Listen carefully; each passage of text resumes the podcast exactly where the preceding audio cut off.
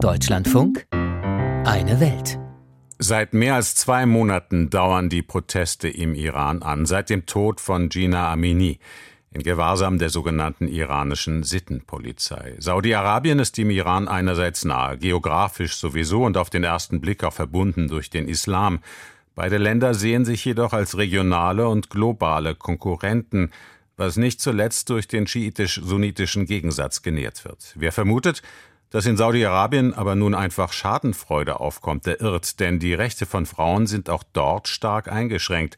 Sittenwächter gibt es auch in Saudi-Arabien. Der staatliche Mord am saudischen Journalisten Khashoggi ist außerdem noch in Erinnerung. Moritz Behrendt aus Kairo über den zwiespältigen Blick der arabischen Welt auf den Aufstand im Iran. Jin Jihan Azadi, Frau, Leben, Freiheit. Der Ruf der Iranerinnen und Iraner wird auch in der arabischen Welt gehört, vor allem in den Staaten auf der anderen Seite des Persischen Golfs. Der saudisch geführte Informationssender Al-Hadath berichtet täglich von den Protesten.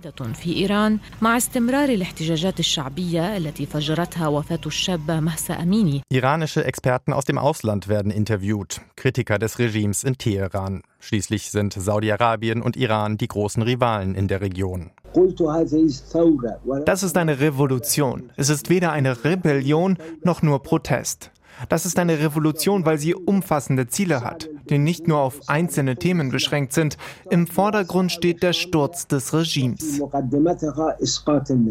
Dass zu den Zielen mehr Rechte und Entfaltungsmöglichkeiten für Frauen gehören, wird im Fernsehen weniger offen gesagt.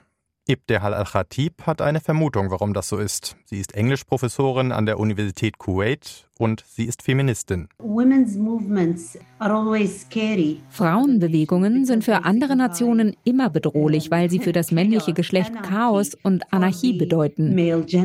Dies gelte besonders für Gesellschaften im Nahen Osten, weil Ehre und der Ruf einer Familie immer verknüpft seien mit dem weiblichen Körper. Die Bilder von iranischen Frauen, die sich in der Öffentlichkeit das verpflichtende Kopftuch herunterreißen, hätten eine starke Symbolkraft, sagt Al-Khatib im Gespräch mit der ARD. In der arabischen Welt, eigentlich auf der ganzen Welt, haben wir diesen Kampf der Frauen im Iran angesehen als einen Kampf für das Recht, selbst zu entscheiden. Dabei geht es um weit mehr als um eine Frage der Kopfbedeckung. In den Medien der Golfstaaten wird über die Proteste im Iran berichtet. Mögliche soziale und geopolitische Auswirkungen auf die eigenen Staaten bleiben aber unausgesprochen. Diese Beobachtung hat auch Christine Divan gemacht. Sie forscht am Arab Gulf States Institute in Washington, D.C. Es treffe vermutlich zu, sagt sie, dass insbesondere die Regierung in Saudi-Arabien ziemlich glücklich sei, wenn das Regime des Erzrivalen in Teheran ins Wanken gerate. Offen ausgesprochen werde das aber bislang nicht. Und im Umgang mit Frauenrechten, da fahre das Königreich eine Doppelstrategie. Natürlich sind sie sehr, sehr intolerant gegenüber jeder Art von Graswurzelaktivismus von Frauen. Feministische Bewegungen wurden in der ganzen Golfregion unterdrückt, besonders massiv in Saudi-Arabien. Das ist die eine Seite. Die andere ist etwas, was Christine Divan als Staatsfeminismus bezeichnet. In Saudi-Arabien sei dieser Teil der sogenannten Vision 2030. So heißt das Reformprogramm, mit dem König Salman und der eigentlich starke Mann im Land, Kronprinz Mohammed bin Salman, ihr Land fit für die Zeit nach dem Öl machen wollen. Mit diesem Programm zielen sie auch darauf ab, die Position von Frauen in der Öffentlichkeit zu verbessern. Und nicht zuletzt darauf, dass im Privatsektor mehr Frauen eingestellt werden. Hintergrund ist, dass die saudische Wirtschaft perspektivisch spezifisch gut ausgebildete Arbeitskräfte braucht. Die Reformen folgen Experten zufolge eher ökonomischer Notwendigkeit als der Überzeugung, dass Frauen mehr Rechte erhalten sollten. Kontrolliert und vorsichtig wurden den Frauen größere Freiräume geschaffen. So wurden nach 2015 die Kompetenzen der Sittenpolizei Schritt für Schritt eingeschränkt. Wie Beobachter schildern, sind die vorher so strengen Moralwächter heute weitgehend beschäftigungslos. Sie dürfen nicht mehr eigenständig die Einhaltung von Kleidungsvorschriften überwachen, denn die Verschleierungspflicht wurde 2018 aufgehoben. Und wenn unverheiratete Männer und Frauen sich in der Öffentlichkeit begegnen, ist das inzwischen in saudischen Großstädten nichts Ungewöhnliches mehr und kein Fall für die Sittenpolizei. Große Schritte für das gesellschaftlich äußerst konservative Saudi-Arabien. Aber davon, dass Frauen die gleichen Rechte wie Männer haben, ist das Königreich noch weit entfernt. Ohne die Zustimmung eines männlichen Vormundes dürfen sie nicht heiraten. An Universitäten dürfen sie nicht gemeinsam mit Männern studieren. Und vor allem drohen ihnen harte Strafen, wenn sie sich regierungskritisch äußern.